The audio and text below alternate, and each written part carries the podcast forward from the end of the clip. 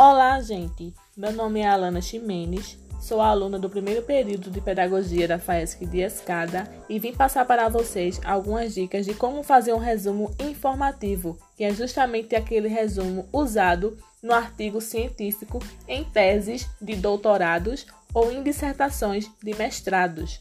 Alguns passos básicos são: leia e releia o texto, prepare o resumo para estudar, lê por algumas vezes para se certificar de que está entendido. Elabore alguns exercícios também, pois irá ajudar. Reúna as palavras-chave, grifar as frases essenciais para a compreensão.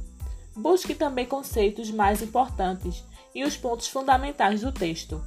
Organize as ideias principais, deposse as palavras-chave e das fórmulas, nomes e datas mais importantes. Mãos à obra. É hora de escrever. Depois de tudo isso, escrever vai ficar moleza. Atenção!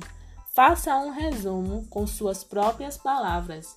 Não adianta simplesmente copiar trechos do texto, porque você não estará absorvendo nada. Siga as dicas e produza um bom resumo.